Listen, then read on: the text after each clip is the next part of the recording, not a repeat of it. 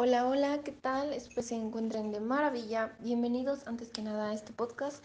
Yo soy María Fernanda Lara Ramos y en este primer episodio vamos a hablar sobre un libro que es maravilloso en todos los aspectos. Lo recomiendo bastante, que se llama El monje que vendió su Ferrari.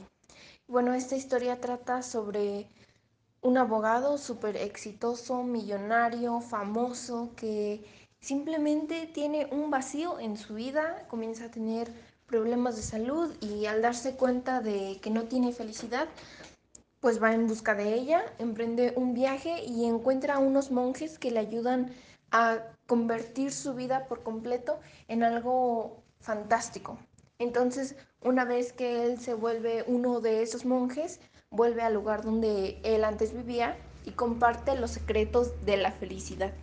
Y voy a comenzar a narrarles una pequeña fábula con la que Julián pudo encontrar siete virtudes. Voy a pedirles que se imaginen esta escena con los ojos de la mente. Está sentado en la mitad de un espléndido y exuberante jardín. Este jardín está lleno de las flores más espectaculares que has visto nunca.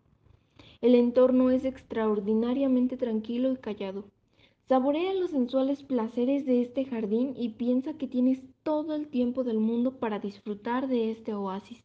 Al mirar alrededor, ves que en la mitad de este jardín mágico hay un imponente faro rojo de seis pisos de alto. De repente, el silencio del jardín se ve interrumpido por un chirrido fuerte cuando la puerta del faro se abre. Aparece entonces un luchador de sumo japonés. Cuando el luchador de sumo empieza a moverse por el jardín, encuentra un reluciente cronógrafo de oro que alguien olvidó muchos años atrás. Resbala y al momento cae de un golpe sordo. El luchador de sumo queda inconsciente en el suelo e inmóvil. Cuando ya parece que ha exhalado su último aliento, el luchador despierta.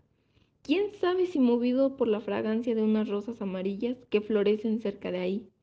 Con nuevas energías, el luchador se pone rápidamente en pie y mira intuitivamente hacia su izquierda. Lo que ve le sorprende mucho.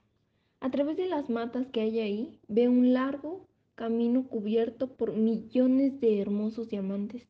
Algo parece impulsar al luchador a tomar esa senda, y dicho sea en su honor, así lo hace. Ese camino le lleva por la senda de la alegría perdurable y la felicidad eterna.